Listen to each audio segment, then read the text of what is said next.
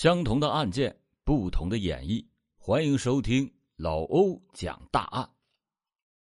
一九九五年八月七日，沈阳市铁西区一位李姓的男子匆匆的来到了陆关派出所报案，说自己的妻子任某已经是两三天不见人影了。在这之前，他已经去了启功派出所报案。任某的工作单位就在启功派出所的辖区内。他说：“他自己不放心，所以又来到了家附近的陆关派出所再报一次案。”李某说：“妻子任某是东北耐火材料厂的一名普通的工人。八月五日那天，任某是夜班，应该是半夜回家，可是直到天亮也没有见到他本人。于是家里人就出去找，但只是在保工街路旁发现了他的自行车。一家人。”整整找了两天都没有找到，这没有办法，只得在七日报了警。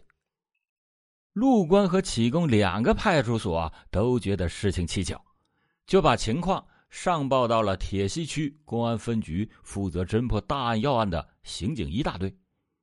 接到这起案件以后不久，铁西公安局刑警一队又接到了两起报案。女青年方某、王某的家属说。这两个人已经失踪有一段时间了，一直是杳无音讯。连环失踪案，刑警一队越发觉得事情不简单，而且经过统计，他们发现，在最近一年里，仅仅铁西区就接到人口失踪案就有三十多起，其中多数都是女青年。失踪案是接二连三的发生。这在此前是从来没有遇到过的，刑警一队队长王德臣陷入了深深的思考。这位五十多岁的老公安之前侦破过不少的大案要案，他深知道这种以人查案的难度那是何等之大。尽管如此，他还是指派了三零八侦探组的刑警们立案侦查。根据刑侦实践的经验总结，女青年的失踪。一般呢有两种可能，一是被人贩子拐卖到外地的边远村镇，但是这种情况多是发生在农村，城市女青年被拐卖的极少；二是被图财或图色的亡命徒所害后杀人灭迹，但是由于没有案发现场，侦破工作往往都是半途而废。大队的几位领导下了决心，无论是哪种情况。都要彻底的摸一摸，尝试一下以人找案的侦破方法。侦破工作开展了一段时间之后，三零八侦探组有新的案子急于办理，此案便由李福良带领的二零二侦探组接办。年富力强的李福良办案经验丰富，加之他手下又有两员身强力壮的得力干将，一个叫吕永胜，一个叫张东旭。他们三个人便在茫茫人海的排查中，竟然理出了头绪。刑警们经过大量细致的工作，初步的掌握了几十个重点人的情况。其中，一个叫曹亚祥的引起了刑警们的格外注意。原来，曹亚祥与失踪的女青年任某、方某、王某之间都有关联，尤其是任某与曹亚祥。来往密切，因为任某的丈夫李某与曹亚祥不仅仅是铝材厂的同事，还是非常要好的朋友。知情人说，啊曹亚祥经常替李某接下夜班的任某回家。接任某回家，这个细节引起了刑警们的注意。李福良带着吕永胜、张东旭，顺着这条极其重要的线索抓住不放。经过多次查访。刑警们了解到，八月五日的夜半时分，任某在东北耐火材料厂不远处的选矿药剂厂门前的电话亭打过一个传呼，然后就神秘的失踪了。那么，任某是在给谁打传呼呢？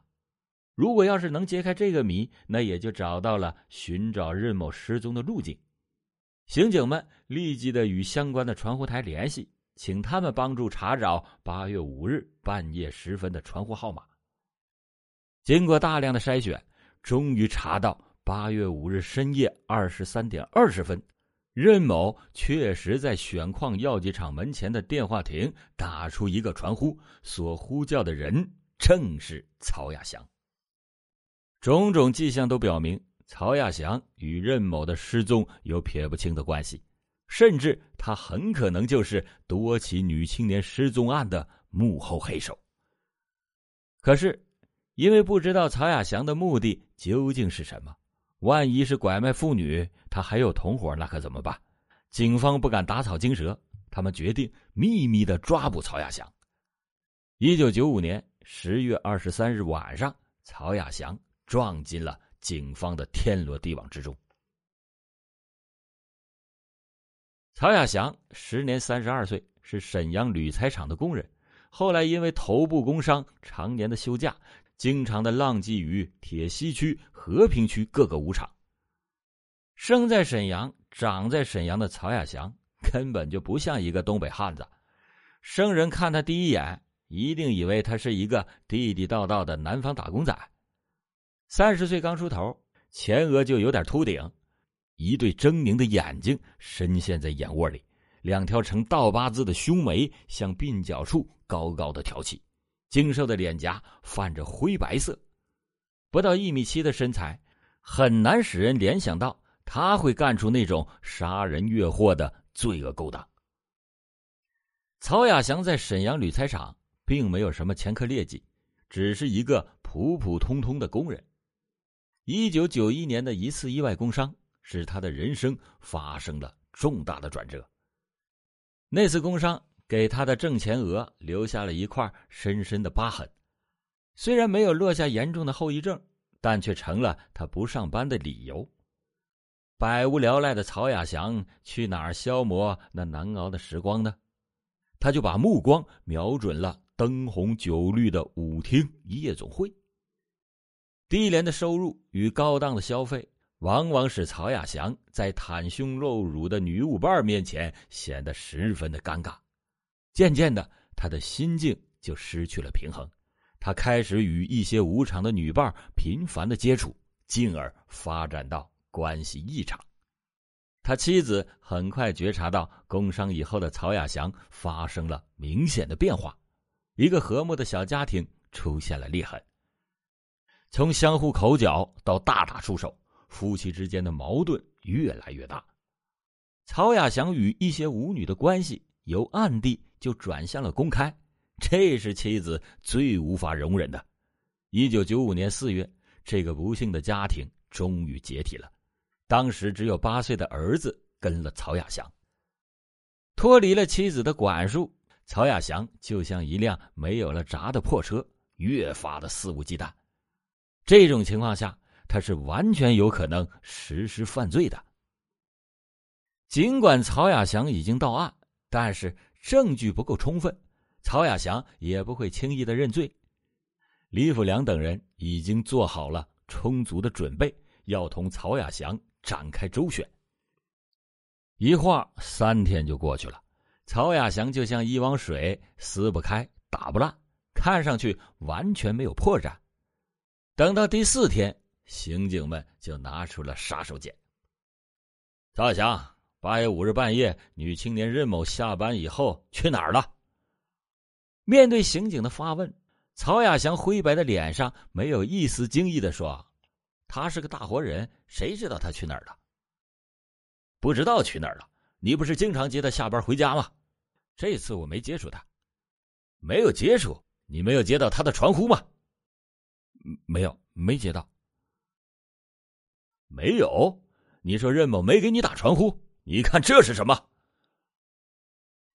这是曹亚祥所持 BP 机传呼台出具的一份证据，上面准确无误的记载着八月五日夜间二十三点二十分，任某在选矿药剂厂门前的电话亭给曹亚祥打传呼留下的信息记录。再嘴硬的曹亚祥万万也没有料到。过了这么长的时间，传呼台还竟然储存着那天晚上传呼他的号码。曹亚祥的心理堤坝开始就松动了，他看实在是躲不过去了，就吞吞吐吐的交代了杀害女青年任某的犯罪事实。